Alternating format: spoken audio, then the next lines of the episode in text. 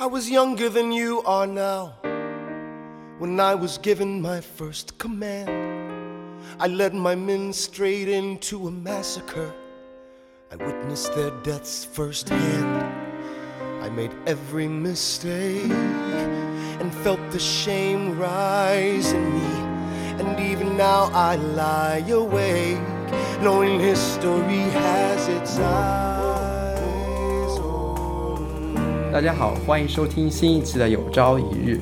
今天我们要聊的话题是关于亚裔群体所遭受到的歧视。那今天很荣幸，我们邀请到两位嘉宾，一位是我们的老朋友方程，大家好，另外一位是鹿特丹伊拉斯姆斯大学的在读博士生黄倩。大家好，嗯，那黄倩是第一次做客我们的《有朝一日》电台，要不先给听众朋友们做一下自我介绍？大家好，我是黄倩，现在在呃洛在伊拉斯姆斯大学读博士，然后我念的课题是有关于呃社交媒体，更细节一点的话就是网络正义在社交媒体上的呈现，然后我现在主要是关注中国的一些案例。嗯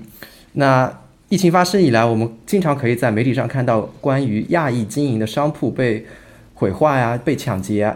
亚裔老人在街上被无端的殴打啊。那二零二一年一月，我们就看到泰裔的老人被杀；二零二一年的二月，我们就看到菲律宾裔的美国人在地铁被刀划脸；二零二一年的三月，我们也在看到亚特兰大发生的按摩店枪击案件，导致八人死亡，其中有六名是亚裔。那这些事件的频频发生，导致了一些亚裔群体来积极的为这些事情来进行发声，包括我们最近能在今天新闻里看到的 “Stop Asian Hate” 这个运动。那不知道两位对这件事件有没有关注？嗯，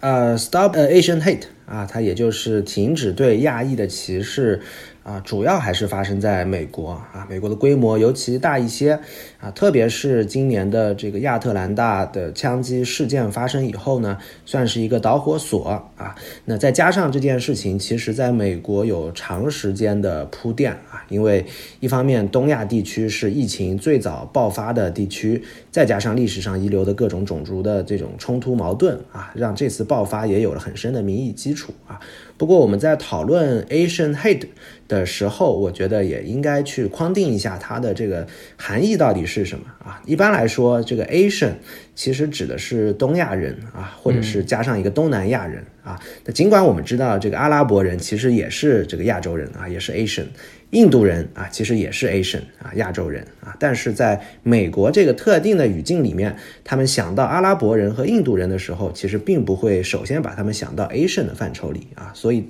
这次的抗议的主要的焦点啊，还是以亚洲人，特别是东亚人啊为这个首要目标的一个啊权力的争取这样一个运动，嗯。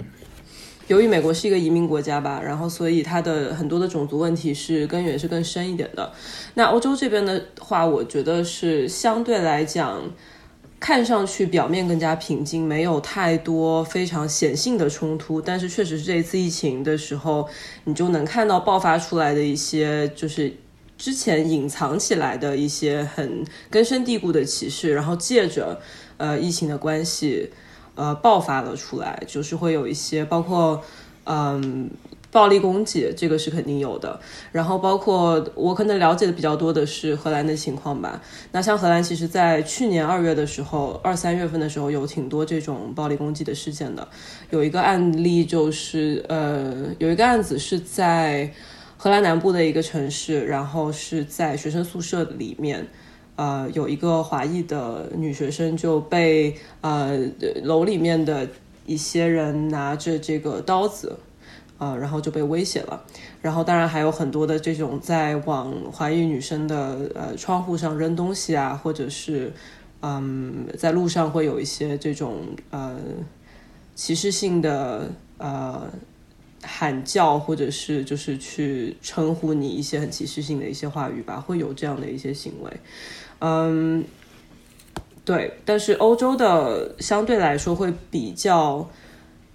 隐藏一些，没有美国那么显性的冲突。呃，但是像 Stop Asian Hate 从美国开始，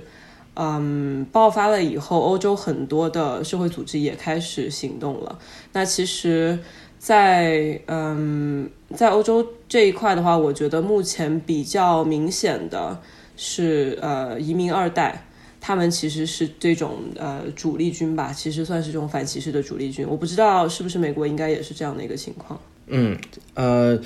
这个在欧美国的话，我觉得可能跟欧洲这方面还是有一点区别啊。啊，因为在欧洲，刚才这个呃黄健提到，其实目前走在抗疫的最前端的，可能还是以啊移民二代为主啊，呃，但是美国呢，因为它这个种族的种族的这个矛盾，其实持续的时间已经很久了啊，积压的这个矛盾也很深了啊，所以说这各种各样历史的因素，其实这个纠葛其中啊，它占的比重很大，所以现在老实说啊，在抗疫，当然有很多年轻人在这个运动里面扮演了活跃的呃非常活跃的角色啊。但是老实说，这个中间力量还是以这个年纪更大一些的华裔为主啊。比如说，现在在美国的参议员里面就有两个亚裔啊，当然这个代表真的很少啊，只有两个呃主要的亚裔的参议员。那现在就非常的活跃，不断的在提出跟这个呃亚裔相关的种族主义这个相关的议案啊。包括现在美国总统拜登啊，也已经是几次三番的出来啊，谈自己对这个亚裔歧视的看法。啊，所以我是觉得，在呃美国，可能这个他的呃本身歧视的程度也更深啊，问题也更尖锐啊，同时呢，解决的这个力度啊，关注的这个广度也确实更强一些，因为毕竟已经上升到这个国家的政治的一个主要舞台上啊，到这个呃立法会，也包括到了总统的台面前了啊，可能这是一个很很很重要的一个区别。嗯，在谈到那个种族歧视之前，我们先来梳理一下一些基本的概念。比方说刻板印象、那偏见、歧视，那这些概念，它们各自之间是什么样的关系？它跟种族主义之间又是什么样的关系？从传播学或者是从文化研究的角度来讲，其实最基础的就是我们说，嗯，一个最自然产生的现象，或者是所有我们往后讲的这些名词的呃根基，其实是刻板印象，就是英语叫 stereotype。那这种类就是呃，那么刻板印象它其实。不一定是非常，呃，贬义的这样的一个呃一个一个概念吧，因为刻板印象它就是强调说你呃根据一个人的种族或者是根据他的某一些特征，这种呃嗯，无论是说性别特征啊，或者是长相特征啊，还是嗯种族特征或者身份上的一些特征，你会直接把它和某一些特质挂钩。那这个就是说刻板印象，所以这种刻板印象它可以是。积极的刻板印象也可以是消极的刻板印象，当然这些无论是消极还是积极的刻板印象，到后面都会导致我们之后要讲的，比如说偏见或者歧视。那如果我们拿到亚裔来讲的话，呃，针对亚裔的刻板印象，有的人会说，哎，其实针对亚裔的刻板印象是挺积极的，比如说觉得亚裔的是呃很勤劳、善良、勇敢的，对吧？然后是这种呃不会去跟呃主流社会去太有太多的冲突和抵抗。更多的是管好自己的事情，然后。呃，非常积极的生活，非常积极的工作，会有这样的一些呃这种刻板印象吧。还有比如说说亚裔的呃亚裔非常擅长数学，对吧？就是有这些看似积极的呃刻板印象，嗯，它可能会往后导致一些呃不太好的事情。但是就刻板印象这个事情来说，嗯，它并没有一个特别消极或者积极的呃含义。然后如果说从刻板印象再往后发展，就有可能发展出一些偏见。特别是一些消极的刻板印象会导致一些偏见，嗯，比如说，嗯，觉得呃，如果我们拿亚裔来呃做这个例子的话，就是说，觉得亚裔是呃没有领导能力的，会觉得亚裔是一个比较嗯叫什么比较呃软弱，或者是比较呃没听话。对，比较听话，没呃不太有这种领导才能或者是魄力的这样的一个族群。那这种的话，其实就是已经到达一个偏见的地步了。就是你对于这个族群有一个非常固定的消极的呃刻板印象，并且它会让你做出一些不好的判断。呃，对于这个族群的不好的判断，然后在偏有了这个偏见之后，如果你真的去行动了，这个就是歧视了。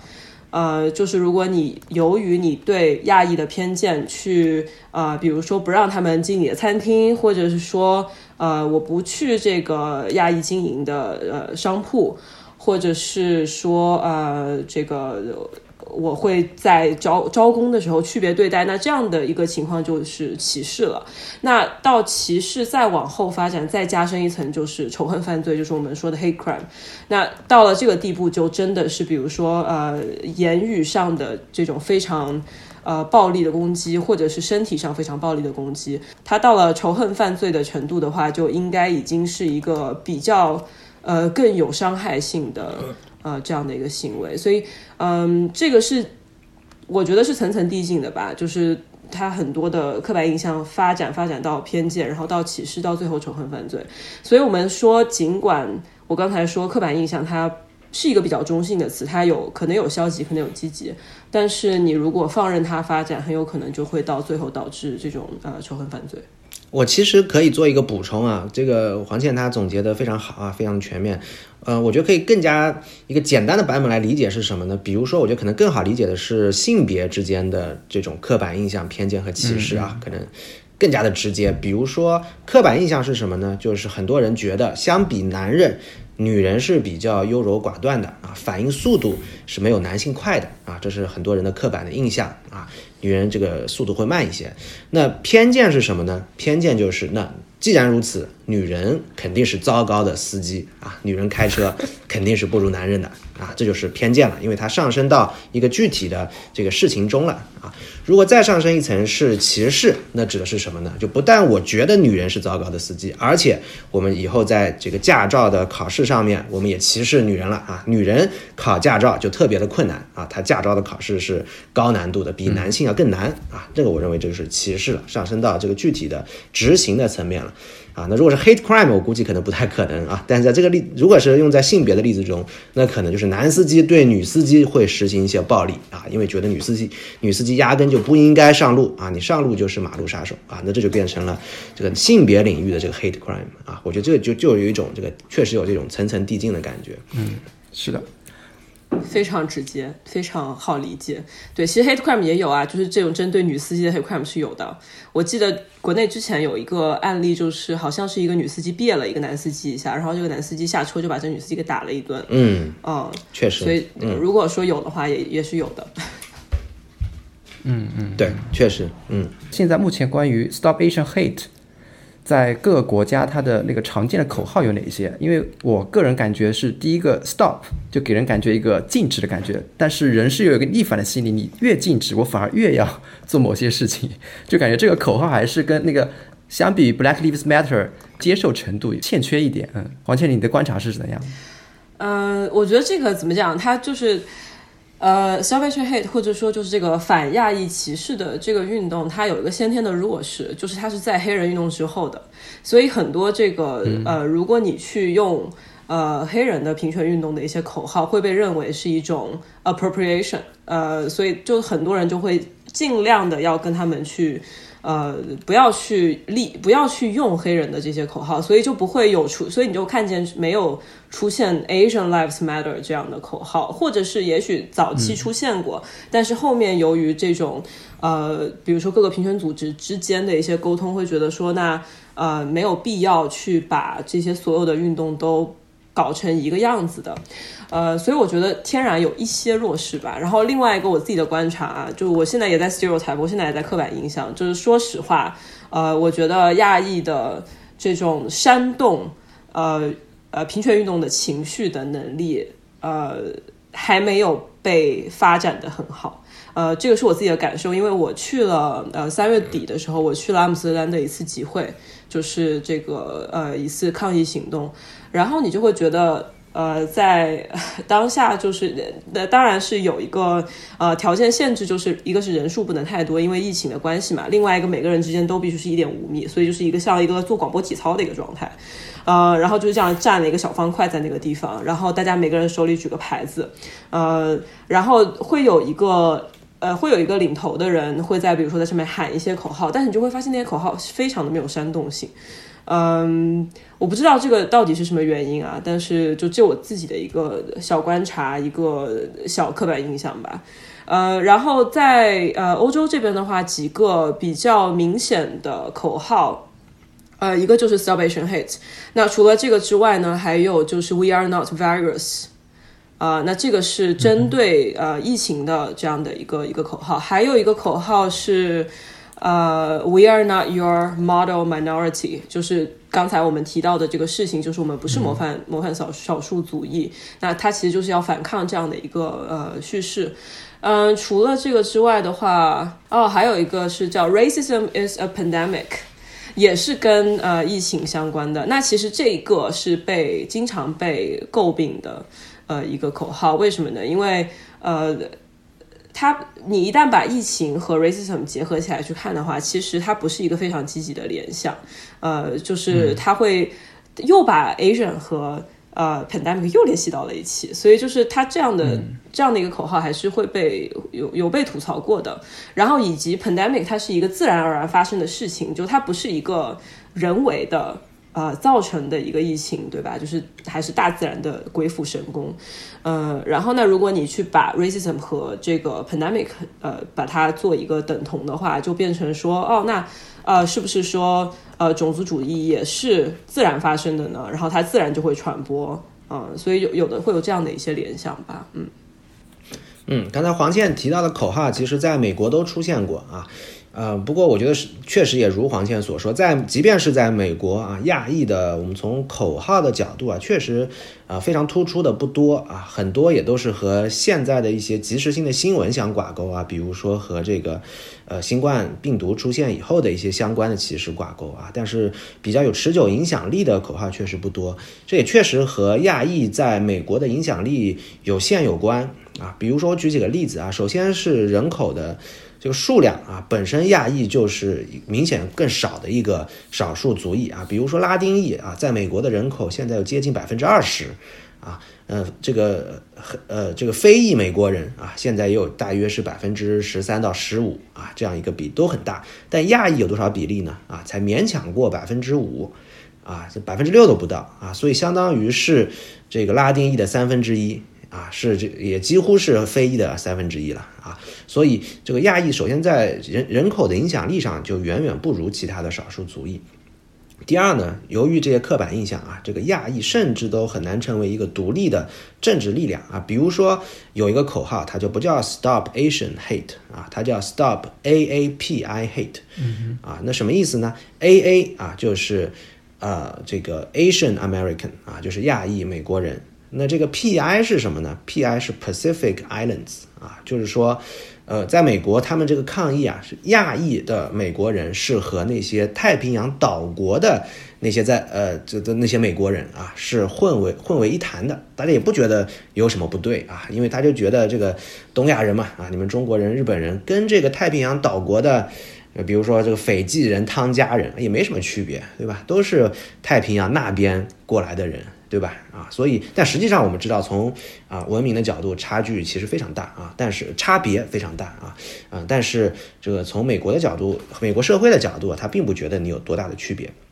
啊，所以从这些种种啊角度，我们都可以看出啊，就是要让亚裔的呃这个平权运动啊，取得像类似于非裔的平权运动那么巨大的社会影响力啊，这个难度至少在美国是非常大的。Stop Asian Hate，他们的诉求主要是是什么呢？呃，我认为 Stop Asian Hate 这个运动啊，它背后的诉求当然首先是跟这个权利相关的。啊，因为我觉得这就是为什么我们刚才在聊的时候，首先做了一个区分，对吧？啊，就是到底，呃，我们刚才讲到的那几个概念啊，刻板印象、偏见、歧视有什么区别啊？我觉得这就非常重要，因为有了这个区别，我们才能判断出它这个运动背后到底是针对我们刚才讲的哪一个问题。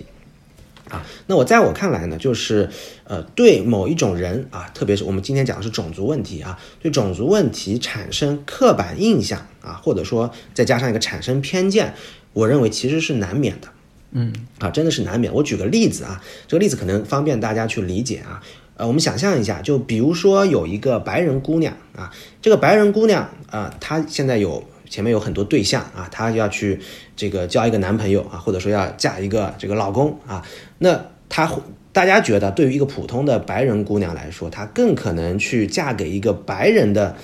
男生呢，还是会嫁给一个黑人的男生呢？应该是同种族的男生。哎，我相信这个大家应该都是同样的答案，对吧？啊，就是从概率的角度上讲，确实我们相信这个呃白是白人的姑娘大概率是嫁给白人的，这个呃呃会嫁一个白人的丈夫啊。那我们说，这我们说可以说这个白人姑娘有种族歧视吗？啊，恐怕我们不能说吧，对吧？啊，因为这纯粹是从个人的审美的角度，大多数的白人姑娘确实会觉得白人的小伙子会更适合她作为她的丈夫。对吧？啊，但你说这个是他这样的这个想法是不是完全正确呢？我们说也不能说完全正确，对吧？我们说最好的要求当然是你把黑的、白的，还是其他的有色人种，你都一视同仁，对吧？你不要看人家的肤色啊，来纯粹是根据一个人的品性啊来决定你的丈夫，这当然是最理想的情况啊。但是我认为这个是只能律己，不能律人的。对吧？我们可以要求自己啊，我自己没有这个偏见啊，我哪个肤色我都喜欢啊。但是你不能要求别人，要求其他所有的白人姑娘也都跟你一样啊。哎，我这个黑人白人我都可以嫁，对吧？啊，所以我觉得这是不行的。所以白人姑娘她没有选择嫁给黑人，我认为这是价值偏好，是属于个人自由的范畴啊，是不能禁止的。啊，但是我们反过来啊，假如说有个社会啊，它是禁止黑白通婚的，嗯啊，就是说一个白人他想嫁给这个姑娘，他真心的爱上了一个黑人的小伙子啊，他想嫁给那个黑人，但是比如说他爸爸啊，他说我不行啊，我女儿绝对不能嫁给黑人，那这个时候他爸爸是不是种族主义呢？那我觉得肯定就是了啊，为什么？因为他爸爸的这个想法是干预了他人的自由啊，如果说一个社会。都禁止了黑白通婚，那更是一种可怕的种族主义了啊！因为相当于是以国家的力量来干预这个个人的价值偏好了啊！所以我就认为啊，你说要完全的禁止一个人啊对其他的种族有什么想法，我认为这是不现实的啊，而且也是不正确的。因为这么做只有可能两种后果：第一种后果，大家都变得很虚伪，对吧？我非得说，哎呀，我这个白人、黑人我都喜欢啊，或者说这个白人小伙子、黑人小伙子我都愿意嫁。对吧？那我觉得肯定很虚伪啊。第二，这也会演变成另外一种种族歧视啊，因为就相当于会歧视那些有个人想法的那些少数人啊。所以我觉得这一定是通向恶果的啊。所以我认为真正的啊，我们说 Stop Asian Hate 这样的运动啊，我们指向的什么？只能指向的是权利啊，而不是一个人的价值的判断啊。不能说啊，一个人他不喜欢跟黑人交往，我们就说这个人是种族主义。我认为这是。不合适的啊，因为这个东西只能律己，不能律人啊。但是如果说我们在争取亚裔的权利啊，争取我们教育、医疗、就业啊各方面呃受到平等的待遇，那我认为这是完全应该的啊，理所应当的事情啊。所以我认为 Stop Asian Hate，我不确定。这样的运动以后会往哪个方向发展啊？如果是往我刚才讲的第一个方向啊，去影响每个人的价值判断，强迫每个人啊都得对待亚裔要怎么怎么样啊，那我认为可能就走错了方向啊。但是如果这个运动是指向保护亚洲人应有的法律允许的这个法律授予的这个权利的话啊，那我认为它就是在一个正确的方向上。嗯，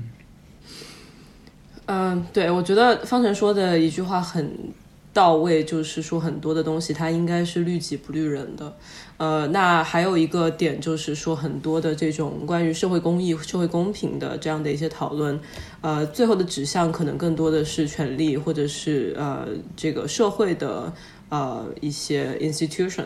啊，我们可能去更争取的应该是这一块的呃所谓的平权，而不是说呃把很多东西约束到个人身上，嗯。当然，如果说怎么讲呢，就是针对个人的约束，我觉得呃，能够约束的就是有关 hate crime，啊，就是不能，就是一定要。要禁止在就在个人层面应该禁止的东西，肯定就是这种仇恨犯罪。无论说是对啊其他少数族裔恶语相向，还是说是暴力相向，这个是肯定要禁止的。那所以我觉得，就是刚才我们说的刻板印象、偏见、歧视到仇恨犯罪这样的一个呃系列的动作当中，刻板印象是非常难禁止的，而且也像方程说的是，你不能去禁止，你要怎么去控制人家想法呢？对吧？呃，然后。偏见跟歧视的话，它更多的是可以被主流社会的媒体和呃这个政府机构，还有司法体系这些东西是可以进行约束，或者是可以进行一些引导的，呃，所以这个是权力的问题。但是仇恨犯罪的话，一方面是呃中心权力要进行一些呃这个干预，那还有一方面就是这方面的在个人层面的角度。这个是一定要禁止个人要做的事情。这个 Stop Asian Hate 它到底的诉求是什么？我觉得最基本的诉求就是 Stop Anti Asian Hate Crime。它其实是要反对这些仇恨犯罪，因为现在比较明显的就是仇恨犯罪越来越多，所以它的最就是怎么讲最基础的，然后我最低的要求。就是你们不要杀了我，就是你们不要在路上看到我，然后就把我踹一脚。那这个是他们最最基本的一个诉求吧。那再往上走，就是想要说，呃，就像刚才方程说的，在呃系统层面，在这个国家公益层面，不要有偏见和歧视。我觉得这个是他第二层的诉求。那我们如果说针对刻板印象的话，在这一块，那就只能说是亚裔在不断的努力去打破一些刻板印象，然后也在跟社会强调说，你们不要对我们有这些刻板印象。那但是在刻板印象这个层面的话，是呃没有办法去呃要求国家这个层面去做些什么事情的。呃，只能说能要求主流媒体尽量。公平，尽量啊，开放心态的去报道，或者是去产出一些媒体作品。针对这些他们的一些诉求的话，政府他们又是怎样的一个回应呢？嗯，从这个政府的角度啊，呃，应该说从美国最近啊这几个月来的变化来看啊，还是有很多积极的变化的啊。我刚才在。我们聊的过程中也提到啊，现在就专门有参议员加入到了这个为亚裔争取权利的这个发声立法啊等等很多具体的这个这个行动来看，呃，行动来了啊，而且呢，我们确实也看到从整个趋势来看，在美国的亚裔他的地位也是在越变越高的啊，因为如果特别是如果我们把它放在历史的角度来看这个问题的话，我觉得可能会看得更清楚啊，比如说美国的这个亚裔。现在地位到底怎么样啊？我们当然从平权运动的角度，我们当然说还不够啊，这个地位还不够平等啊。但是如果从历史的角度，我们可以说已经得了，呃呃，亚裔在美国是已经有了一个质的飞跃了啊。美国的亚裔最早。的一群人啊，我都是我了解他们的一个情况啊，因为我之前曾经做过一个项目啊，这个项目呢是在美国的加州啊，有一个地方叫蒙特雷啊，是一个自然生态非常好的一个区域啊。我们当时做了一个环境保护的项目，但正好在当地啊有一个历史渊源，就是当时蒙特雷呢是在这个十八世纪的时候第一批。中国的移民啊，漂洋过海来到美国啊，从广东那边啊，就这些小山板非常危险啊，就漂洋过海死了好多人，但最后有幸存幸存者啊，漂到了美国啊，这些人登陆的地点啊，就在这个加州的蒙特雷啊，所以我们当时在蒙特雷做项目的时候，特地去参观了很多当地华人留下来的一些遗迹啊，是这个上百年的一些遗迹，甚至我们还见到了第一批的登陆的华人的后裔啊，他们的直系后裔五六代了啊。然后跟他们交流之后，就告诉了我很多当时这个第一代华人的故事啊啊，非常的心酸啊。他们首先都是渔民啊，广东的渔民，现在跑到加州来捕鱼啊，呃，然后他们，但是他们来之前呢，蒙特雷当地已经有其他这个族裔在那儿了啊，比如说当地有意大利人。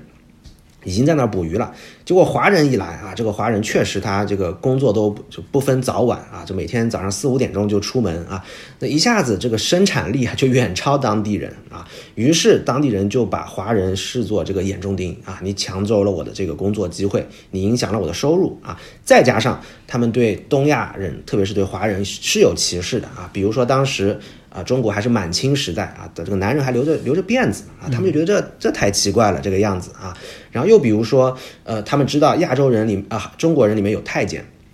啊，太监这个制度是中国一个特别独特的一个呃制度啊，在其他国家也有被阉割的男性啊，但都是非常个别。但在中国是系统性的阉割男性啊，凡是跟宫廷搭点边的这个男性都被阉割了啊，所以他对中国男人的看法就是中国男人是没有雄风的啊，是没有这个男性的雄风的，就类似于像这样的偏见也非常多啊，所以一下子在当地就引发了一个对华人巨大的一个歧视潮啊。后来甚至甚至呢，当时有一次呃很当地的一个历史事件啊，叫做 Mysterious Fire 啊，叫神秘的大火，在有一个晚上啊，突然间华人社区燃起了一场大火，把几乎所有华人这个渔民的房子全烧了。啊，所以后来华人移民不得不几乎大部分啊，百分之九十以上都离开了这个蒙特雷啊。尽管蒙特雷是他们踏足美洲大陆的第一个定居点啊，但是后来就消失了。所以当时我觉得这个不是一个孤立啊，当时在整一个美洲大陆，尽管它是一个移民组成的国家，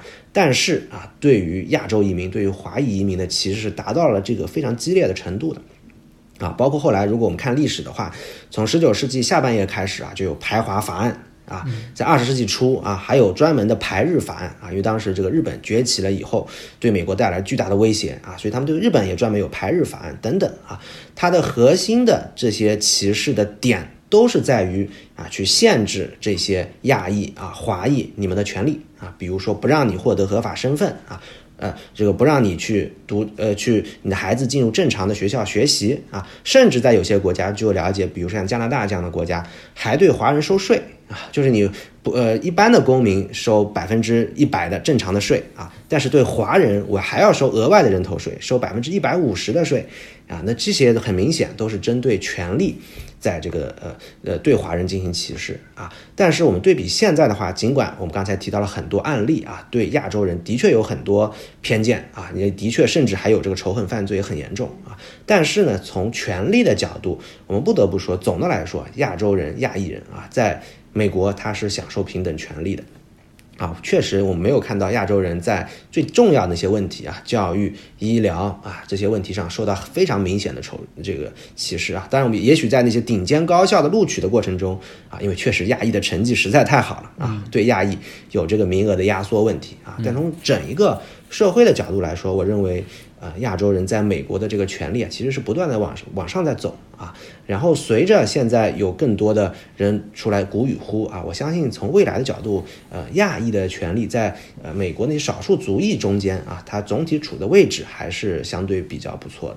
呃，欧洲的情况的话，总的来说。呃，欧洲的欧盟的它是有一个专门反歧视中心的，所以像任何这种呃仇恨犯罪或者是有歧视的一些东西的话，是可以上报到这个中心去，有一些呃可以做一些处理。那另外一个是各国政府也都有一个反歧视，就政府会有一个反歧视的一个呃这个专门负责的一个单位。呃，然后他们是会可以，比如说接到报警电话呀，或者是你可以写邮件或者给他们报告。所以从呃政府的角度来讲的话，呃是有一些渠道可以发生的。嗯，那么但是主流社会的媒体，说实话给亚裔的关注是相对比较少的，包括呃这几次各地的这种反呃就是这个 Stop Asian Hate 的这个运动。嗯，大部分主流媒体是不报道的，即即使报道了的话，也是非非常小的篇幅去报道，然后不会有太多的呃去回顾，比如说亚裔在欧洲、在荷兰的历史，它不会做成一个系列。呃，也就是说，它主流媒体给予亚裔的关注相对是比较少的，在我看来，所以这个是嗯，我觉得。即使我们去看说政策层面可能没有什么太大区别，但是如果我们去看主流社会的关注度和呃呃对亚裔对亚裔遭受歧视这个事情的呃理解，还有呃这个反思，都是相对低于啊对于比如说呃对于这个穆斯林或者是对于啊黑人的这样的啊他们的关注度的。对，然后那我再补充一下啊，这个我觉得黄倩刚提到的确是啊，就是从媒体的角度，我们看到从比如说媒体来进行反思啊，这些呃社会上存在种种问题的时候啊，它往往似乎是选择性的忽略了亚裔的视角啊，它更多的哪怕从少少数族裔的视角，他也往往是从穆斯林啊之类的呃其他的少数族裔的角度去反思啊。那我认为可能从呃现象来现象的角度来说，确实如此啊。但我觉得可能从它的本质问题上，也许我们有时候会有一个混淆，就导致我们看上去如此，但实际上不一定是如此这样一个情况的发生啊。为什么？因为我们现在经常在说种族问题啊，但其实我认为要打一个问号，因为我觉得有时候我们看上去是种族问题，它背后更本质的可能是阶级问题。嗯，啊，因为我认为在特别像欧美这样的发达国家啊，就是它尽管当然有种族矛盾，那我们不否认啊，的确有很尖锐的种族矛盾，但是某种程度上，它现在更尖锐的是阶级矛盾。所谓阶级矛盾，我认为最本质上的矛盾就是有钱人跟穷人之间的矛盾。啊，当然这个有钱没钱啊，当然有很多复杂的原因造成的，但是确实在各个社会是有这个尖锐矛盾的啊。有的人是富人，他拥有大量的社会资源啊，但有的人确实他就很贫穷啊，他几乎不享有社会上的任何的地位优势啊，然后甚至这个也是会遗传的啊。富人生的孩子还是富人啊，穷人生的孩子还是穷人啊。那这个矛盾对对于大多数社会来说，我认为都是最主要的矛盾啊。这当然在个别现象上，比如说在一些特殊的。呃，多民族国家中啊，可能种族矛盾的确是更优先啊，但在大多数国家，特别是欧美国家，其实阶级矛盾会更加的尖锐一些啊。然后我们发现，种族问题有时候是叠加在这个阶级矛盾的这个上面的啊。比如说，我们说在看华裔的时候，他到底在欧美社会大多数的华裔处在哪个阶级呢？那我们不得不说，处在底层的华裔相对是比较少的。啊，从整社会整体的角度啊，不否认有些个例啊，但是整体的角度确实，华裔所处的这个阶级位置在社会底层的数量是比较小，啊，相对来说，这个非裔啊，或者是这个穆斯林啊，相对来说他们在社会底层的这个比例是比较大的。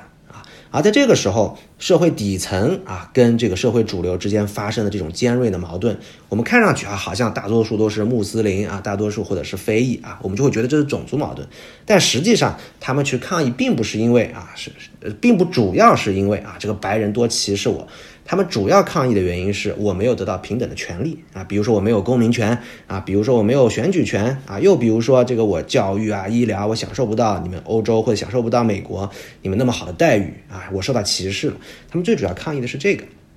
啊，所以我们看上去可能是种族矛盾，但其实可能是阶级矛盾啊。然而我们华裔由于大多数啊不在社会底层，所以呢，我们在这个阶级矛盾的。这个呃呈现中啊，媒体当然主要是呈现这个矛盾嘛啊，那其实华裔露脸的机会就很少了啊，我认为这个也可能是一个很主要的原因啊，所以我觉得也不能简单的就认为这个华裔我们不受关注啊，主要还是因为这个华裔不在这个矛盾的中心啊，如果有一天啊，华裔因为这些 hate crime 啊，真的掉到了这个矛盾的中心了啊，我们这个阶级的阶层或者说啊阶层的位置明显的。滑坡了啊！那我相信啊，到那个时候，华裔也会成为大家聚焦的中心的。对，像刚才方晨说的一个点，就是我们做呃传播学或者文化研究里面经常强调一个事情，叫 intersectionality，就是交叉性。呃，什么意思呢？就是说一个人的弱势，他可能不仅仅是一方面带来的，他可能是阶级的、性别的、种族的。呃，这些它有共同的一些交叉性，导致了它在这个社会阶层的最底端，或者是说它变成是社会矛盾的一个集中体现。所以，呃，就像方程说的，很有可能这个呃黑人或者是穆斯林或者是拉丁裔的这些人在美国，他可能是呃这种交叉性的最明显的体现，那也就导致他呃。受媒体关注会更多一些，这个确实是这样的。呃，那在欧洲或者是说在北欧吧，我觉得荷兰虽然是在西欧，但是它其实它的从它的政治制度和经济制度来讲更靠近北欧一些。它是相对一个相对比较平等的一个社会。呃，因为税收确实真的非常的高，就是呃这边的税收可以达到百分之四十到百分之五十左右。呃，然后呃公民的福利也是相对比较好的。嗯，比如说像荷兰这边生小孩的话，基本上是不用花什么钱，呃，政府是会给你都照顾的好好的，嗯，然后上学也相对来说没有那么难，嗯，就是然后它的它呃，荷兰的整个教育体系相对是比较公平的，因为它的几大，它总共有八大高校，呃，都是。它不像美国那样有个什么常青藤啊，或者是有个非常呃这种资本化的运作，它还是相对比较平等一些的。呃，然后所以我觉得在可能在荷兰这种阶级特性没有那么的明显，当然肯定还是会有的。呃，有富人肯定也有穷人，所以这个呃财富方面是有差别的，但是可能没有美国那么明显。呃，那我想讲的主要就是说，嗯，我是觉得主流媒体或者说主流社会，它长期对于亚裔受歧视的一个忽略、忽视，或者是说他的一个，呃，他也不是说嗤之以鼻吧，就是他会觉得说你们状态挺好的呀，就是也没有什么必要抱怨了啊，就是你们过得都挺不错的。呃，那这个事情其实也是对我来讲，我是觉得也是一个，嗯。不能说歧视吧，它还是一个不好的一个状态啊。就是当你再去跟主流社会去有一些诉求的时候，你跟他们说，我觉得我在这一方面感受不舒服，我觉得在这一方面我是被歧视的。但是主流社会会告诉你，没有啊，我觉得你挺好的呀。呃，我觉得你活得挺好的呀，你为什么还要抱怨呢？那这种情况，我觉得是不太好的一个交流的模式吧。呃，那所以这个是我在欧洲感受最明显的一点，就是很多的在欧洲的亚裔，因为我之前有跟呃一个组织叫呃 Asian Voice Europe，跟他们有聊过这个事情，就是很多在在欧洲的亚裔有个什么感受呢？就是当他们遭受到任何的不公平的对待的时候，他们会。把种族的问题往后排，他会尽量的告诉自己，这个不是因为种族的关系啊，我没有被种族歧视。那这个是亚裔的一个很自然的想法，会觉得说我不要去跟种种族问题沾边，因为种族问题不是我们的问题。那还有一块的话，就是亚裔经常会自我怀疑，当他听到一些种族歧视的话语，他们会觉得说，嗯，我把它当玩笑呢，还是我就不要去想太多，呃。他们的首要的，他们当下的反应不会是我被种族歧视了，那这个是很多亚裔其实对他们的心理健康是造成一定影响的，就他们会在自己身上找原因，不会在主流社会或是或者是在这个施暴者的角度去找原因，那这个是我觉得一个比较大的问题，呃，然后包括其实有很多的研究，欧洲的这边的研究也是比较明显的体现了这一点，就是一般来说遭受的。呃，遭受到这种跟种族有关的歧视，它对于亚裔的心理健康影响会更大一些。那对于其他的种族影响，呃，可能更多的是像呃像这种比较显性的，它会有一定，它会有抗议啊，它会有呃诉求。但是对于亚裔来说，它可能更多是基于自我消化。所以我觉得这个也是一个比较麻烦的一个事情吧。嗯嗯。我是否可以简单的理解为，就是一个班上一个差生和一个中等生之间的区别？差生就是老师会有很大的关注去关注这个差生，那想让他成绩赶快提高。但是对中等生来说，老师就觉得他可以自我消化、自我学习、自我提高。但是中等生可能也是希望求到老师的一个关注。嗯。对，可能从总体来说啊，这个比喻可能也不能算错啊，确实在很多方面的确有这样的一个情况存在啊。但是我觉得有有两方面还是要呃讲一下，就一方面呢，就是我们具体某个人遇到一件事情的时候啊，就比如说我作为一个亚裔，我受到了歧视，我受到不公平的待遇啊，那我其实就是这个差等生啊，因为因为我不能说按社会的这个平均数啊，或者说这个众数来决定我现在的这个遭遇啊，所以我觉得这个可能。在在遇到个案的时候，那当然啊，每个亚裔或者是整个亚裔的这个社群啊，都应该出来发声啊，为每一个人发声。因为可能总体上我们的位置并不是最糟糕的啊，但很显然，真的遇到最糟糕的时候，那也没有一个人会比我更好啊，我就是最糟糕的情况。所以，我觉得个体跟集体这个区别啊，还是有。然后另一方面呢，我是觉得。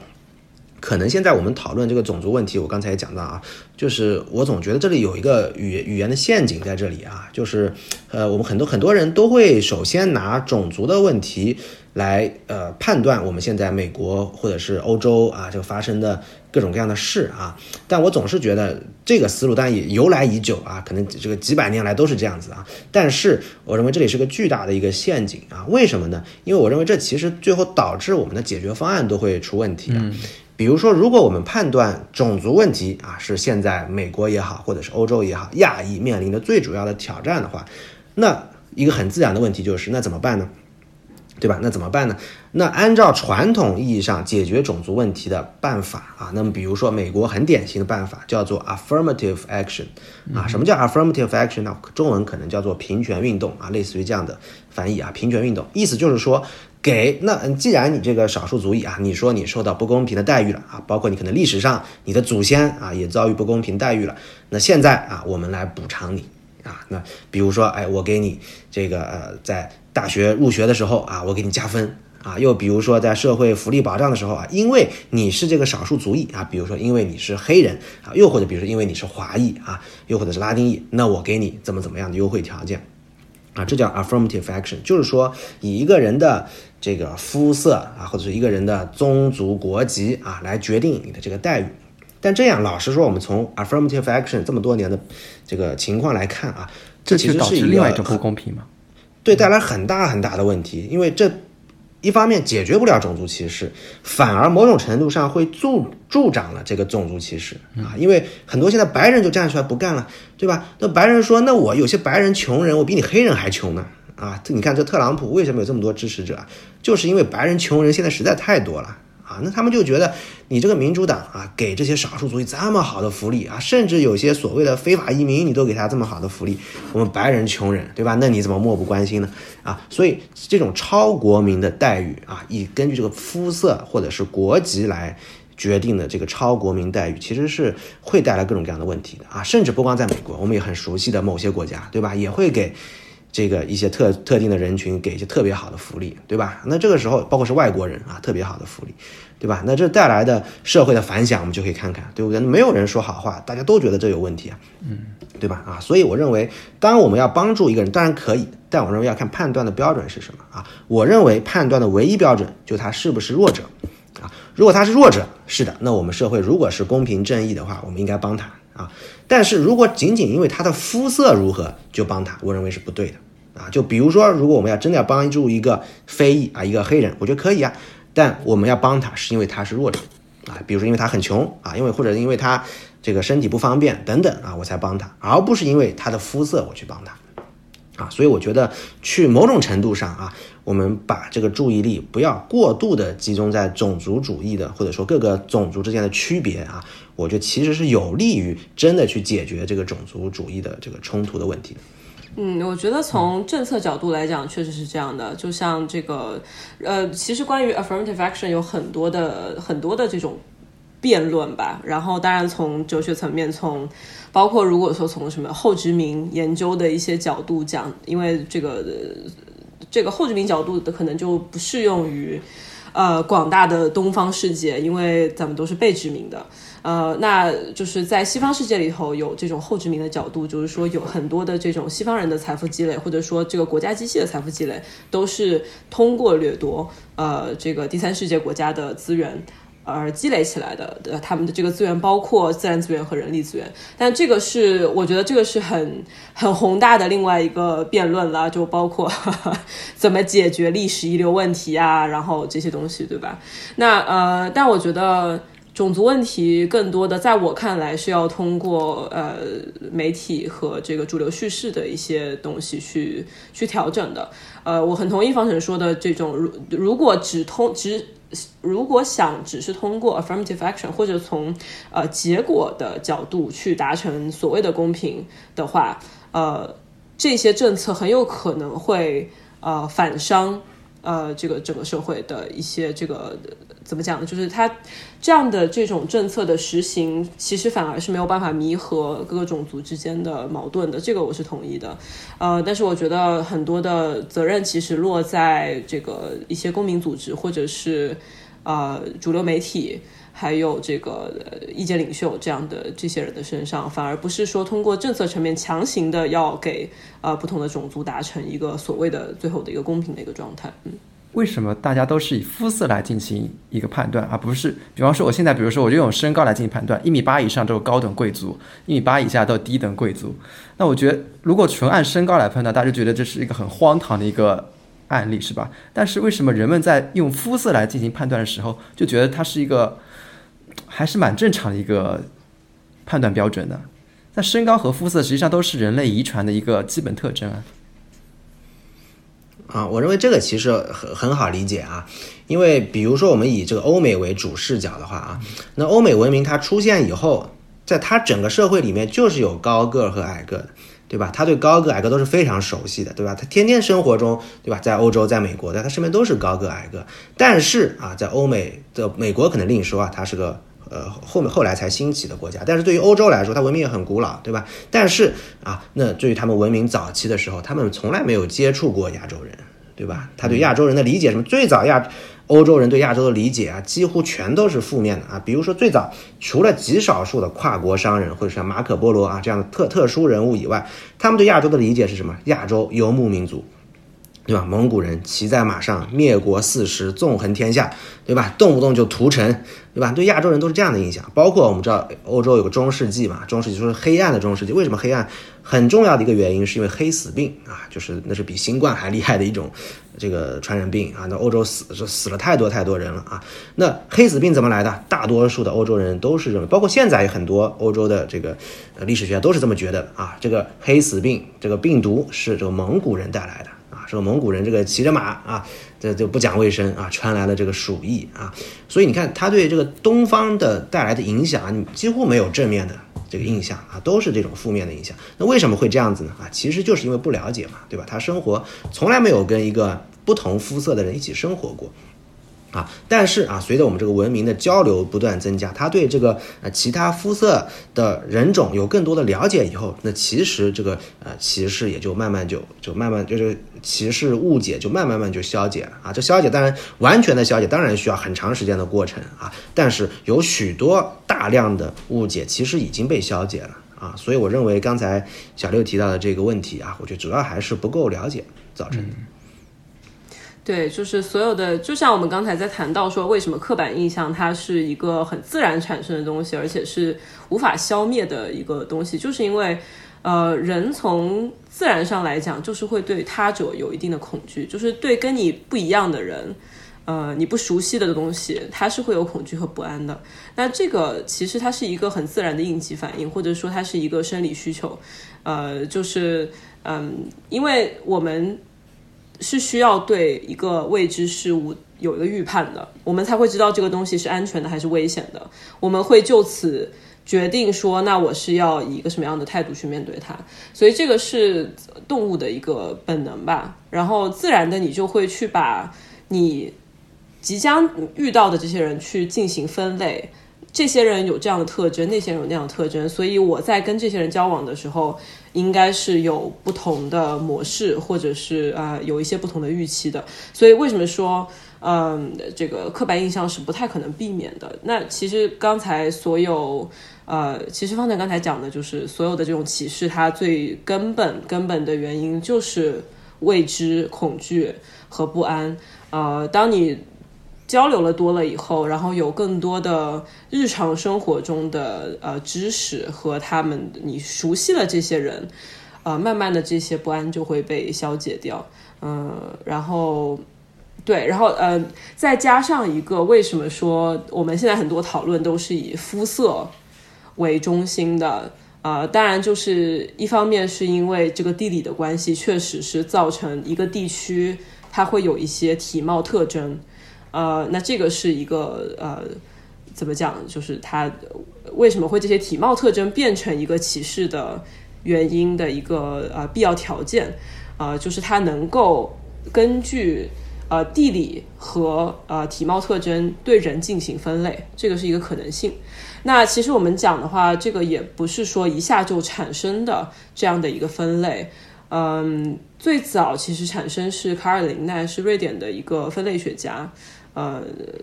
他是分了把人分了五类啊，然后第一类叫野人啊，这个就很很很很明显的，大家都知道是什么意思。第二类就是 American，就他其实讲的这个 American 应该指的是呃，现在我们讲的呃美国土著，就是讲的是印第安人。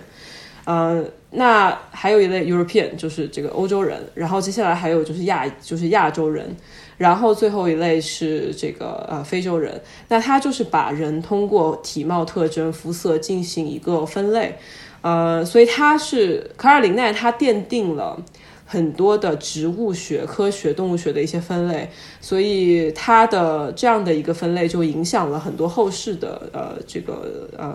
分类基础吧。那除了他之外，还有另外一一系列的人啊、都通过一些体貌特征去把人进行分类啊、所以这也就是为什么说。呃，我们现在很多的关于种族或者是关于歧视的讨论，都是呃根据肤色去判定的。嗯嗯是，我是觉得，当然对肤色的这个歧视，刚才这个黄静也提到了啊，就是有这个学者对吧？这这是很久很久以前啊，就开始根据人类的体貌特征来分门别类啊。这个当然跟后来我们形成的一些对于种族肤色的一些刻板印象都有关系啊，助长了这种人和人之间的这种隔阂感啊。但老实说啊，我是觉得从人类整体的历史的角度啊，对肤色歧视当然很多、很大、很严重啊。但是我认为人类的我们如果说有个劣根性的话，我觉得这个歧视是在更多的还是在阶层的角度啊。嗯，我们对肤色的歧视其实远远少于人类不同阶层之间的这种歧视。我举我这个随便都可以举很多例很多例子啊，各个国家其实都有啊。那就比如说中国邻居印度，对吧？文明古国吧，但印度有个什么制度，我们都知道，这也是呃这个印度的一个根深蒂固的一个社会的体系叫种姓制度，对吧？那种姓制度是怎么回事？它就是也是把人分成不同的等级嘛，对吧？根据这个印度人的神话，它这还是有原理的啊。他就说这个世界是怎么被创创造出来的呢？啊，不是我们人类来规定啊，谁是什么种姓啊？这个种姓是谁决定的？是是个天神决定的啊。天神是怎么回事呢？他的是啊呃眼睛是变成太阳啊，他的这个大脑变成了月亮。然后他的嘴巴变成了婆罗门啊，婆罗门就是他最高级的这个种姓啊，就是他们祭司僧侣啊最高级是神的嘴巴变的。然后手呢变成了什么呢？变成了刹帝利，刹帝利是第二个阶层啊，就是印度的贵族啊武士都是这个阶层啊。然后呢，呃叫吠舍，就是第三个阶层是什么？变的是大腿变的。啊，然后小腿是什么呢？小腿就是手陀螺，就是最低的那个种姓啊。所以你看，就他就说，哎，这个就像一个人体的一个形状一样啊，从高到低，哎，我就排好了，对吧？啊，所以你看，就是我们人类的自古以来的，我们可某种程度上这个劣根性吧，啊，就是把人分成三六九等的，啊，所以我认为种族矛盾当然很尖锐啊，但可能人和人之间最根本的矛盾还是对于这种不同阶层之间的这些矛盾。对，方程刚刚说的这段话，让我想起我最近在读的一本书，叫做《美国不平等的起源》。他在书中就有写到，那个种族制度中的等级，实际上与感情和道德无关，而是与权力有关。哪些群体拥有权利，而哪些群体不拥有？它也与资源有关，哪些种姓被值得拥有或获取和控制资源，而哪些不能控制资源？它实际上也与一些尊重权威和所谓的能力有关。有些可能天生就拥有它们，而有些是没有的。嗯，对的，就是呃，肯定的，就是它是 方程说，就是人类的劣根性。对啊，就这个劣根性，就是一方面是喜欢给 给我们的人类朋友们分等级，然后还有一个就是对呃我们不熟悉的东西是有一个不安和恐惧的。我觉得这个这个确实就是人类的劣根性。然后其实像刚才方程讲到说，那个很多的问题其实更根本的是一个阶级阶级或者阶层的问题。好，那我们再把话题拉回来一点啊，就是欧美歧视亚裔背后的一些原因的一些探讨。你两位觉得主要的一些原因，除了刚刚提到一些，还有其他要需要补充的吗？嗯，我认为这个在美国啊，对亚裔的歧视啊，大多数情况下还是对亚裔的感受就是亚裔抢走了机会啊，特别指的是工作机会啊，这个我觉得是最普遍的一种情况啊。我刚才讲了，其实华人第一次踏足美洲大陆的时候啊，他们对亚洲人的看法就是这样啊，你抢走了我捕鱼的机会，对吧？后来是抢走了淘金的机会等等啊，所以这是最主要的。因为为什么呢？因为对亚裔有一些刻板印象，有一些偏见，确实在所难免啊。我们刚才提到种族之间就是就是有天然的这种呃偏见存在的啊，但是这毕竟不是你死我活的这种争夺啊。我不喜欢你，我大不了不跟你交往啊，或者是少跟你交往就可以了。但是啊，如果这个不同的种族之间的之间的冲突，主要是体现在对于工作机会啊这些关系生死存亡的一些呃冲突的话啊，那就会有可能发生呃这个你死我活的这种争夺了啊。那在美国，那现在有很多的舆论啊就是这么看的啊，就是觉得亚洲啊，特别像以中国或者有日本啊这些崛起速度非常快的国家为代表啊，那里的人抢走了大量我们美国的工作机会，造成了我的这个阶层啊开始下滑了。啊，这个是呃最主要的一个背后的一个动因啊，我们可以做个对比，就比如说在美国的话，如果说呃在斯坦福啊，或者是在硅谷这样的地方，你会发现其实校园里大概三分之一都是东亚面孔啊，很多很多的中国人啊，像在硅谷的话，那些全球顶级的互联网企业啊，里面的东亚的员工啊也是茫茫的多啊，实在太多了。那像在那样的地方，我们就会发现，其实这个所谓的。呃，种族的呃这个犯罪啊，这个所谓的这个 hate crime 就很少发生啊？为什么呢？因为在这样的互联网企业里面，大家并不觉得你是东亚人抢走了机会啊，因为那个在这样一个职场的环境下，被抢这个这个种类的职种啊，被抢走工作机会的恐惧是相对比较少。啊，但是仇恨犯罪如果是在美国的中部、南部啊，有很多的呃原先的那些工业曾一度很发达的城市，现在没落那些地方，对于亚裔的恐惧啊，对于亚裔的偏见就尤其的兴盛啊，所以我认为像这些呃不同的情况啊，都是证明了目前最主要的这个 A 这个 hate crime 啊，对亚洲人的 hate crime，首先背后的要素是他们认为工作机会被抢走了。嗯，简单来说就是我以前就在做这个工作了。如果你过来也是跟我做同样的工作，那我就受到威胁了。如果这个工作本来就没有被发现，然后是你们这些人过来新的创造出来的，那无所谓。你们创造了一种新的工种，那你们去做那是欢迎的。嗯，嗯，是对经济原因肯定是，就是我觉得人就是 人活着吃喝拉撒，对吧？油盐酱醋茶，你肯定就是要。呃，活下去你要要找这个生产资本，然后你要要有这些的经济来源，然后呢养家糊口，这个是我觉得对这个确实是一个很根本的问题。呃，然后像其实我们刚才就讲说，呃，歧视的一些背后更普遍的一些原因都是呃刚才我们提到的这个恐惧啊、不安啊，然后这些历史上的一些原因。呃，我觉得在欧洲来讲的话，嗯，对亚裔的歧视。他还有一一个层面的，就是他们开亚裔的玩笑开太久了，就他们经常是把亚裔当做一个笑料来来来看的。他可能并没有真的去呃，在比如说在公民权利的层面上去对你做什么事情，或者是呃，其实欧洲的 hate crime 相对比较少，就是疫情之前啊，它的这个 hate crime 相对比较少一点，针对亚裔的。呃，但是他们一个很很很很讨厌的点呢，就是他们喜欢开亚裔的玩笑，然后并且会在他跟你开这些玩笑之后，如果你很严肃的跟他讲我不开心的话，他们会觉得你啊，就是干嘛这么严肃啊？不就是开个玩笑嘛？那这种类型的呃，这种我们叫 microaggression，就是不它不算是真正的很明显的种族歧视，但是它就是这种，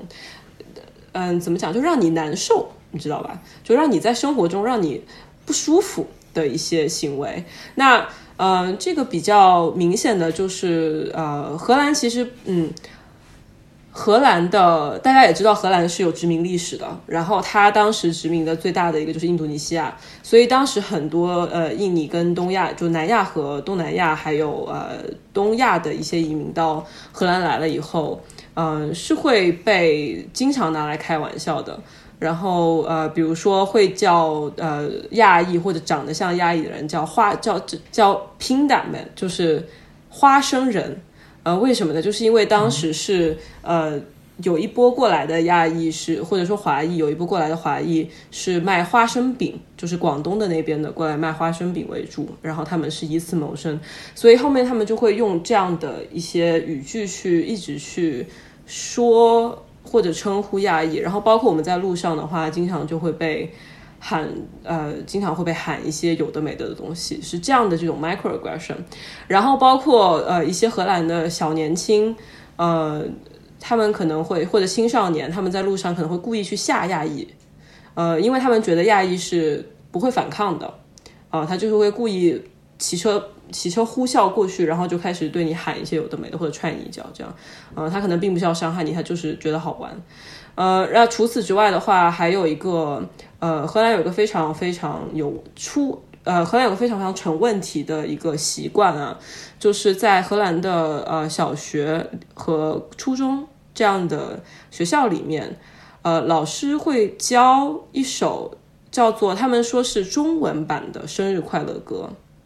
但其实它真的不是中文版的，它就是用一些非常呃。听起来像中文的一些音拼到了一起，然后里面其中有一有一段三个词连起来叫做 Hanky Panky 伤害然后就是这样的一首歌是教给小朋友的，是教给荷兰的小朋友的，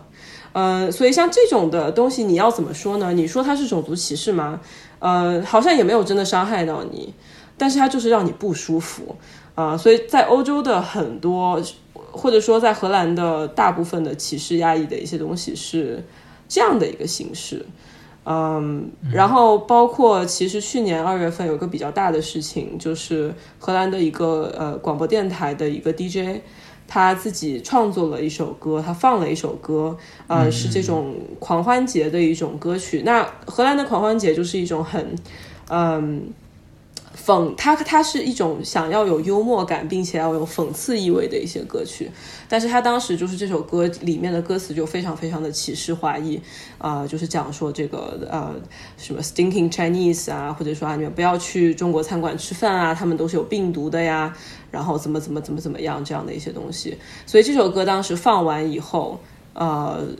就是荷兰的华裔是非常非常反感，并且就已经提起到呃法院去诉讼，说这个是有这样歧视意味在的。那最后法院的判决说是没有歧视意味，说这个是就是一个呃 satire，就是一个好玩的这样的一个呃音乐形式啊，应该用幽默去理解它，而不是用种族歧视去理解它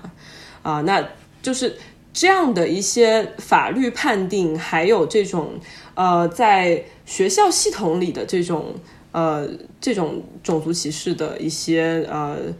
教学，就会让你觉得很难受。呃，然后长期以来，亚裔是没有反抗的，就是因为这个《Hanky Panky 伤害》这首歌已经存在了非常久，呃，从来没有人反抗过，呃，大家就是。听了之后就学回去，然后家里的父母可能听一听也就过了，嗯，所以我觉得有一大原因，啊，起码说欧洲的来讲，就是亚裔确实没有太去反抗这些呃这些这这种叙事和这项这样的一些呃主流的一些话语。嗯，对，刚才这个黄健提到的其实是这种，比如说从啊一个称呼的角度啊，对于。这个亚洲人或者对华裔有一个什么特定的称呼啊？这个称呼是有讽刺，甚至是有直接的这个侮羞辱的含义的啊！就这种，而且往往也都是有历史渊源的啊！就是从曾经不了对中国、对东亚不了解那个历史阶段形成的那些歧视啊，慢慢流传到现在啊。那现在当时的人可能觉得是正常的现象啊，但是现在随着我们权力意识的觉醒啊，他当然认为这是不能接受的啊！我说这个的确是。啊，各个地方都存在的问题啊。嗯，接着方程的话，我觉得方程阐述的意思就好比就是说，就是只要有人在的地方，那多多少少总会有一个歧视。可能今天有有一个不同种族的人进来了，那我们歧视那个不同种族的那个人。那如果今今天那个不同种族的那个人走出去了，那只有我们三个人的时候，那我们三个人可能有两个人会联合起来歧视另外一个人。那好像这个歧视好像就是形影不离的那种感觉。那如果歧视真的是形影不离的话，那我们应该怎样做去尽可能降低我们这种歧视？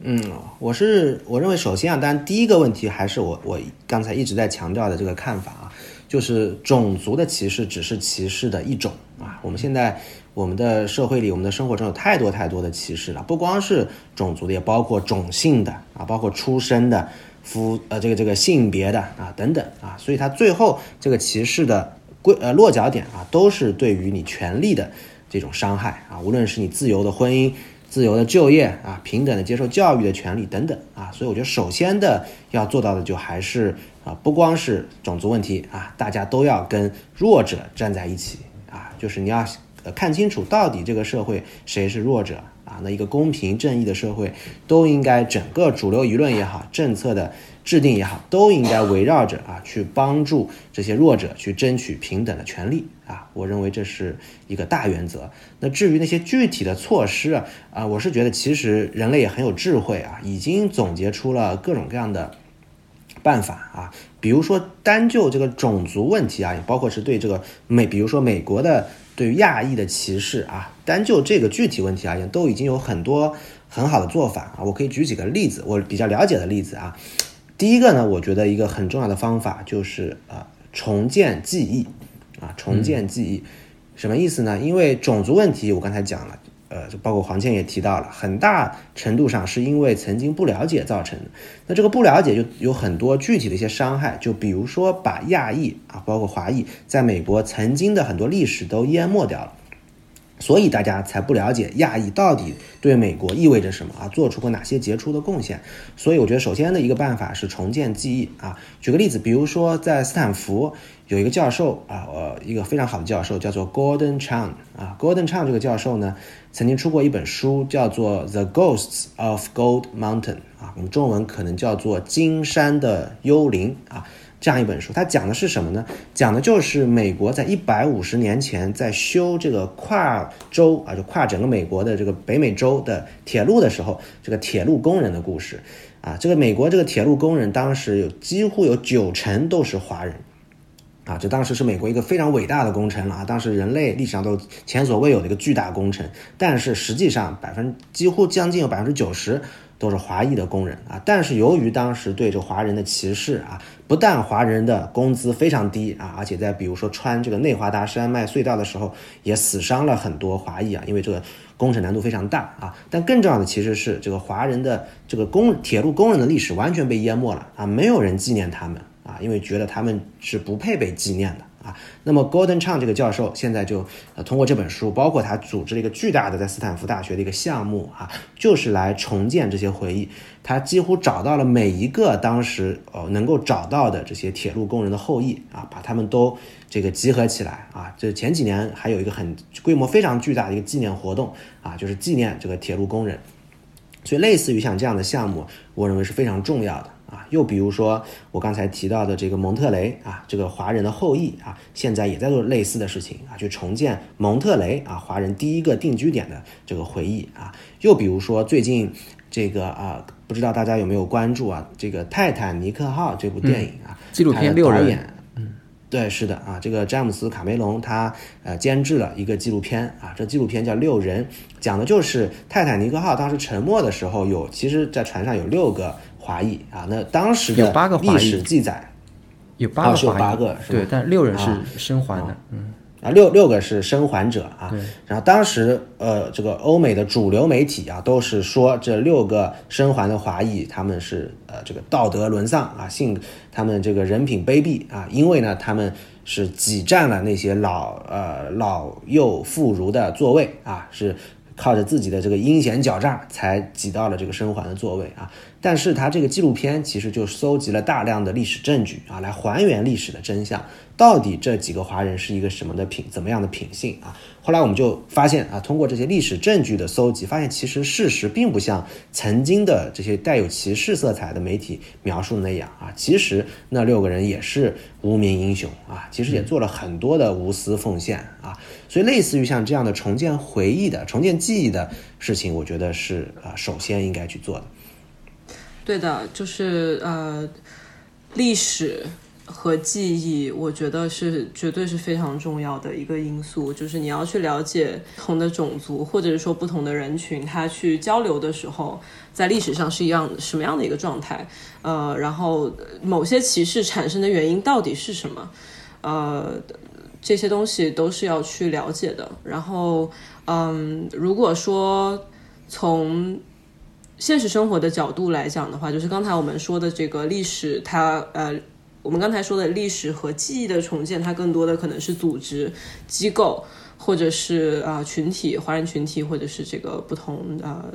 种族群体的一个呃应该做的一个事情。呃，个人的话，我觉得就是有条件的情况下，要多去跟不同文化的人或者不同阶层的人多去聊聊天，然后去了解一下人家的生活，去了解一下呃他们是什么样的一个人生体验吧。我觉得这个多了解是一定是有好处的。然后其实像呃社会心理学有一个理论叫做呃接触理论嘛，就是 contact theory，就是当你跟呃你原来所不了解或者本来有歧视的群体有更多的接触了以后，你的这个歧视和你的不安和恐惧就自然会消解掉。然后其实这个理论当时是被英国的几个学者是被拿去做实验了。呃，他们就是把原来的非常种族隔离的这种足球队啊，把他们融合起来了，然后让这个不同种族的球员在一起踢球，然后确实发现就是，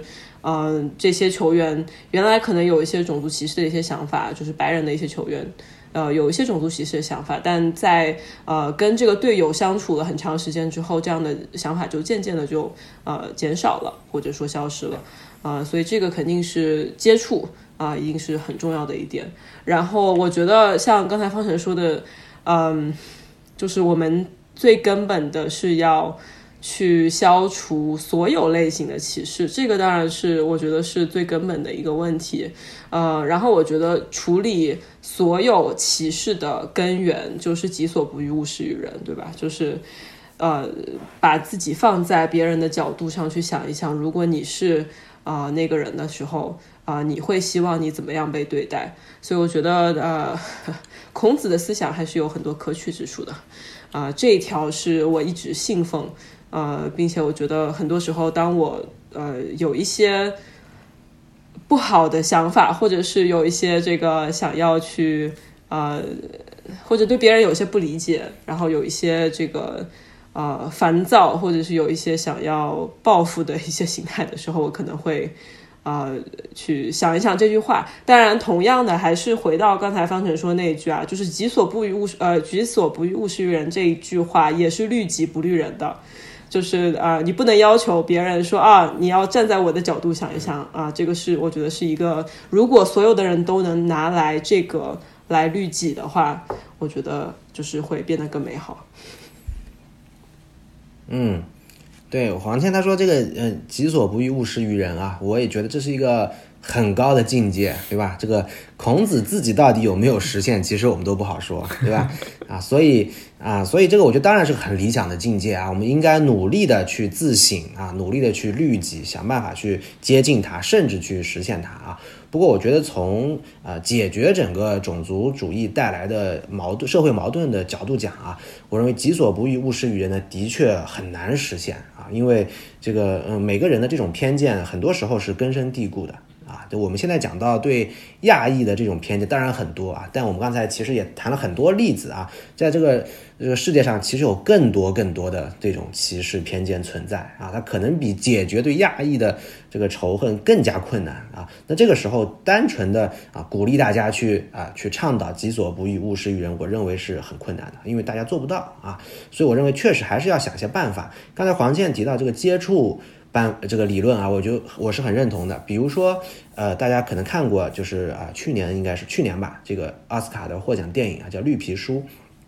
啊。那个电影如果大家看过，我相信。啊，一定会有这个很深的感受啊！如果没有看过，我也推荐大家去看一看啊。它讲的就是呃，一个是黑人，一个是白人啊，在美国，但是他们的阶层其实反过来了啊。这个黑人是在社会的上层，这个白人却是在社会的这个中下层啊。然后他们之间啊，就发生了一个碰撞啊，发生一个接触啊，我就不剧透了。但是我认为这个故事就非常的好啊，它其实就讲了这种微妙的变化，这个接触之后的变化是怎么产生的。我很推荐推荐大家去看一看啊。然后又比如说，我也很推荐大家去看一部剧，那个剧跟种族问题其实没有直接的关系，但我觉得是一个很好的，呃，去处理种族问题的一个范范式啊。这是呃美国的一个非常有名的音乐剧，叫做《汉密尔顿》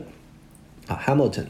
它是目前这个北美国的百老汇啊，这个音乐剧百老汇，呃，影响力最大的剧之一啊。然后这个剧呢，它讲的故事其实是美国的一个建国的。我们叫 Founding Father 啊，或者美国的建国先贤啊，叫做汉密尔顿。这个人呢是美国曾经的财政部长，然后啊也是印在美国的美元啊，就十美元的这个。有有他头像的啊，这样的一个建国先贤。然后这个故事，这个 musical，当然它本身的艺术造诣非常高啊，那毋庸置疑了。那但另一方面，我觉得有意思在于什么呢？就是汉密尔顿他这个剧啊，描写的是美国建国的那段历史，所以实际上在历史的真实情况是，所有的这些美国的建国先贤全是白人啊，没有任何一个是有色人种啊，全都清一色的白人啊，从华盛顿啊到杰弗逊。到麦迪逊啊，到亚当斯等等啊，这些人全是白人啊。但是啊，这部剧很有意思啊，它尽管呃，它描写的是这个故事，但几乎所有的演员啊，全都是有色人种啊。大家可以想象一下，一个黑人演员在演华盛顿啊，华盛顿我们知道当然是个白人了啊，但他是用专门特地是选了一个黑人演员演啊，然后其他所有的建国先贤几乎全都是有色人种啊。这在美国就引发了一个非常大的轰动啊，就是非常有意思啊。我们在特地用这样一种方式啊，我们去挑战我们一些传统的观念啊，连美国的建国先贤我们都把它颠覆掉啊，因为他主创人员就说，我们现在美国发生变化了啊，两百多年之后，我们已经是个多民族的啊，是融合的一个呃国家了啊，跟当年的情况不一样了啊，所以我们在描绘华盛顿也同样是用黑人去演。所以，类似于像这样的做法啊，我认为它其实是渗透在他的每一个决定里面的啊，他社会的角角落落决定里面的啊。所以，我认为刚才其实黄健提了很多传媒啊这方面的问题啊，我就觉得，比如说像媒体啊，将来在做这样的报道啊，或者是作家在做这样的创作的时候啊，应该有意识的做一些引导。啊，只有这样子，我觉得才可以啊，不不那么去依靠大家各自的律己啊，而是靠这个潜移默化的文化影响去渗透每一个人的这个思想。文化，我们还可以再呃多补充一点啊，就是我觉得现在，特别是呃最近这一两年啊，我有个感受就是，呃，确实亚洲的文化啊，在美国啊，可能欧洲也是啊，它影响力也是呃在越来越大了。但是在这个影响的时候，如果我们细分一下，我们就发现，其实来自中国的文化影响力还是有欠缺啊，还是有差距啊。我跟谁比呢？我就跟日本比啊，就日本的文化啊，在欧美的影响力啊，老实，我们如果我们这个放下放一个平常心来看待这个事情的话，我们就会发现，真的是比中国大的。啊，尽管我们说中国的历史当然比日本悠久的多啊，我们中国人口、经济规模都都是远远超过日本了。现在啊啊，但是从文化影响力来说，还是不如日本啊。这也是我认为是个对于这个从种族的角度来讲，我认为其实是有影响的。因为我们刚才说要了解嘛，对吧？了解了，我们才能消解这个歧视啊。那现在我们说西方对于日本的日本人的歧视，老实说，我觉得是很少的。啊，是是非常少。那为什么呢？我认为一个很重要的一个原因，我们而且往往忽视的一个原因啊，就是西方的呃国家的这个老百姓啊，他对于日本的文化是相当的了解，而且这个了解，我们不要把它简单的理解成是对日本古典文化的了解啊，他们对日本古典文化倒不一定那么了解，但是他们对于日本现代的文化是很了解的啊，比如说最简单的日本的动漫。啊，在欧美是非常非常流行的，对吧？这就是日本最近这几十年创造出来的东西，对吧？但却有巨大的魅力啊！那我认为，从我们华裔的角度，我们也应该思考啊。我们作为中国，我们在在向这个其他国家做宣传、做介绍的时候，往往就是拿我们老祖宗的东西来介绍啊。但对于我们中国人现在啊，我们华裔自己创造出来的那些文化产品啊，到底怎么样才能让这个西方人啊，通过它来了解我们华裔，我们增进这个了解？我认为做的是不够的。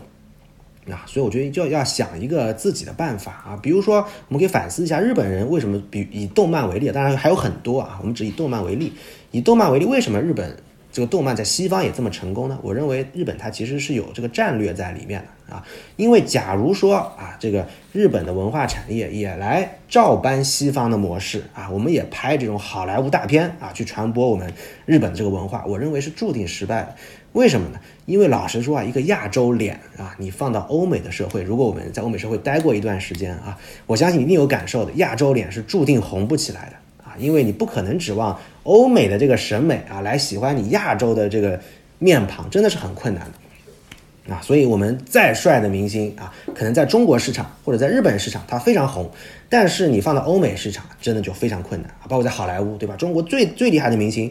跑到好莱坞去啊。大多数情况下都是当配角啊，实在是当不了主角。为什么？这很简单，市场考虑嘛，对吧？市场太难成功。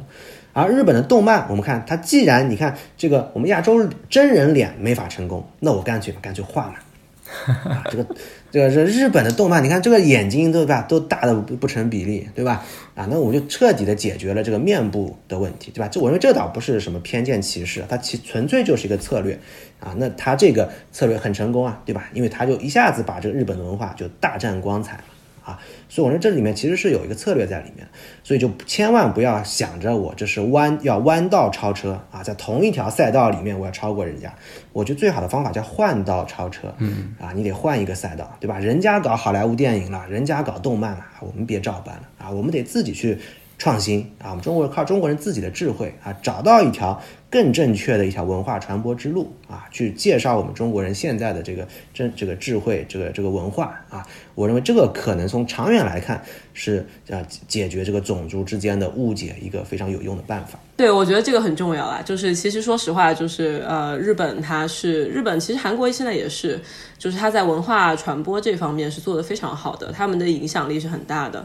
韩国的那个 K-pop，他们的韩韩流，我们当时总是去分析说韩流在中国怎么发展，但其实现在韩流已经占领世界了。啊，你们要知道，就是呃，那个 Blackpink 和那个呃 BTS 防弹少年团，在美国和欧洲都是非常非常流行的，呃，就是。夸张到一个地步，呃，然后中国的话，对我我我其实非常同意方晨说的，就是我们应该找一条自己的路。我不知道你们有没有关注像呃中国网红出海，其实还是有出的不错的，比如说呃李子柒。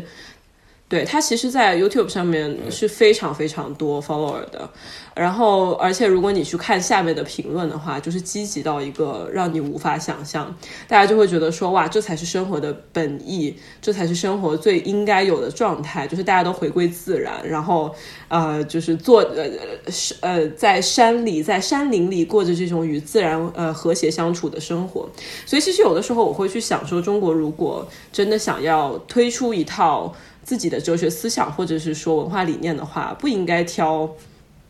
一些跟政治相关的东西，而是应该比如说老庄思想。我觉得这种思路和现在的那个叫什么呃环境保护啊，然后和现在的这个呃特别强调跟自然的和谐相处，呃，它是很吻合的。如果说能呃去推老庄思想的话，说不定能够换道超车。实际上，对我们现在来说，略微有点撕裂的这个世界，只是做到不歧视是远远不够的。那我们可能需要通过一一切形式，包括刚才两位谈到的有